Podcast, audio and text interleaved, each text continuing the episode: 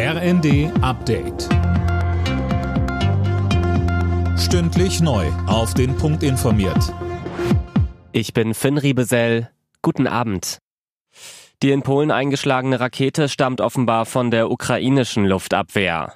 Nichts deute auf einen absichtlichen Angriff hin, sagte Polens Präsident Duda.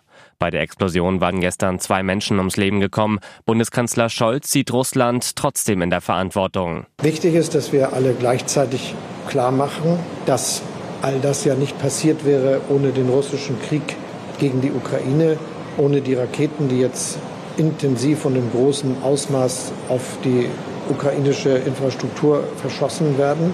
Und das klarstellen muss man aber sachlich bleiben. Und das haben wir fest vereinbart.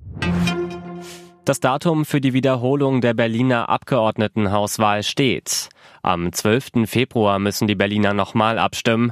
Das Verfassungsgericht hatte die Wahl heute für ungültig erklärt. Mehr von Tim Britztrup. Grund dafür sind die zahlreichen Pannen beim Urnengang im September 2021, zeitgleich mit der Bundestagswahl und weiteren Abstimmungen.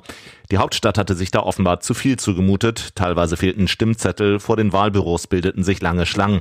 In einer aktuellen Umfrage für die Bild-Zeitung hat Rot-Grün-Rot weiter eine Mehrheit. Ob Franziska Giffey aber auch in Zukunft regierende Bürgermeisterin bleibt, ist unklar. SPD und Grüne sind gleich auf.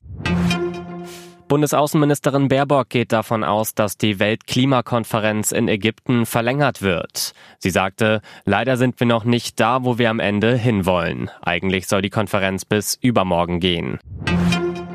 Kurioser Polizeieinsatz in Baden-Württemberg. Die Beamten mussten einen Whirlpool von der A7 in Höhe Ellwangen ziehen.